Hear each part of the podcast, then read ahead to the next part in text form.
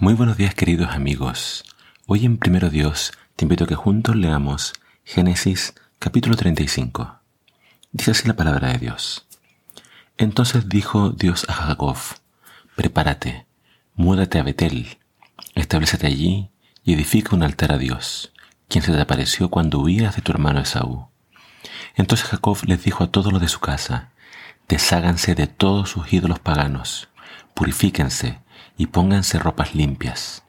Ahora vamos a Betel, donde edificaré un altar al Dios que respondió mis oraciones cuando yo estaba angustiado. Él ha estado conmigo en todos los lugares por donde anduve.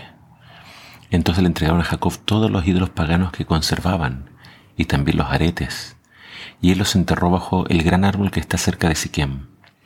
Cuando salían, Dios mandó terror sobre todos los habitantes de todas las ciudades de aquella región, así que nadie atacó a la familia de Jacob. Finalmente Jacob y todos los de su casa llegaron a Luz, también llamada Betel, en Canaán. Allí Jacob edificó un altar y llamó al lugar El Betel, que significa Dios de Betel, porque Dios se le había aparecido allí cuando huía de su hermano Esaú. Poco tiempo después murió Débora, la mujer que había cuidado a Rebeca desde niña, y fue enterrada bajo el roble que está en el valle de Betel. Desde entonces ese lugar fue llamado Alon Bakut, que significa roble del llanto. Ahora que Jacob había regresado de Padamaram, Dios se le apareció de nuevo en Betel, y Dios lo bendijo, diciéndole, Tu nombre es Jacob, pero ya no te llamarás Jacob, a partir de ahora tu nombre será Israel. Así que Dios le cambió el nombre y lo llamó Israel. Entonces Dios dijo, yo soy el Shaddai, Dios Todopoderoso. Sé fructífero y multiplícate. Llegarás a formar una gran nación, incluso de ti saldrán muchas naciones. Habrá reyes entre tus descendientes, y te entregaré la tierra que les di a Abraham y a Isaac. Así es, te la daré a ti y a tus descendientes. Luego Dios ascendió desde el lugar donde le había hablado Jacob.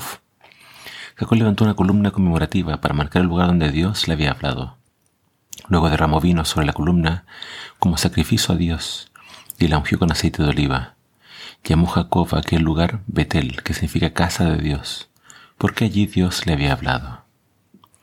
Una vez que salieron de Betel, Jacob y su gran clan avanzaron hacia Efrata, pero Raquel entró en trabajo de parto mientras aún estaba lejos de allí, y sus dolores eran intensos.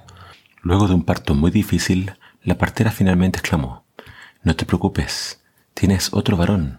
Raquel estaba a punto de morir, pero con su último aliento puso por nombre al niño Benoní, que significa hijo de mi tristeza. Sin embargo, el padre del niño lo llamó Benjamín, que significa hijo de mi mano derecha. Así que Raquel murió y fue enterrada en el camino a Efrata, es decir, Belén. Jacob levantó una columna conmemorativa sobre la tumba de Raquel, la cual puede verse hasta el día de hoy. Entonces Jacob siguió su viaje y acampó más allá en Migdaledar. Mientras vivía allí, Rubén tuvo relaciones sexuales con Bilha, la concubina de su padre, y Jacob se enteró enseguida. Estos son los nombres de los dos hijos de Jacob. Los hijos de Lea fueron Rubén, el hijo mayor de Jacob, Simeón, Leví, Judá, Isaacar y Zabulón. Los hijos de Raquel fueron José y Benjamín. Los hijos de Bilha fueron, la sierva de Raquel, fueron Dan y Neftalí. Los hijos de Silpa, la sierva de Lea, fueron Gad y Aser. Estos son los nombres de los hijos que le nacieron a Jacob en Padamaram. Entonces Jacob regresó a la casa de su padre Isaac en Mamre, que está cerca de Kiriat Arba, actualmente llamada Hebrón, donde Abraham e Isaac vivieron como, extranjeros. Isaac vivió 180 años, después dio su último suspiro y murió en buena vejez, y se reunió con sus antepasados al morir, y lo enterraron sus hijos Esaú y Jacob. Ahora en el capítulo que estamos leyendo vemos varias muertes. La muerte de Raquel, la muerte también de la criada de Rebeca. Dice que se llama Débora. Pero también vemos que ellos salen de Siquem y se trasladan a Betel. Y lo más destacable del capítulo de hoy son dos aspectos. Dice que Dios los protegió en el camino. Dios mandó el terror sobre los vecinos, sobre las naciones, y nadie atacó a Jacob. Pero cuando Dios le aparece y le dice a Jacob, vete a Betel, dice que Jacob toma una decisión. Él decide consagrarse y ordena a toda su familia hacer lo mismo. a deshacerse de todos los ídolos.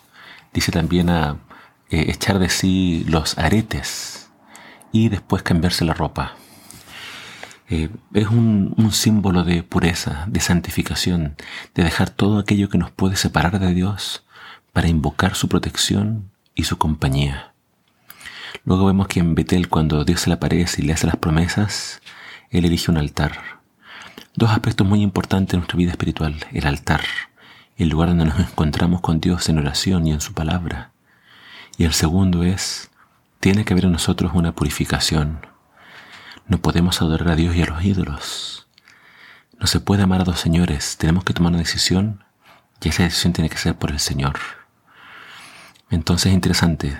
Jacob quiere la protección de Dios y por tanto se deshace de los ídolos y de sus joyas. Que nada sea más importante para ti que tu relación con Dios. Que Él siempre tenga el primer lugar. Que Dios te bendiga.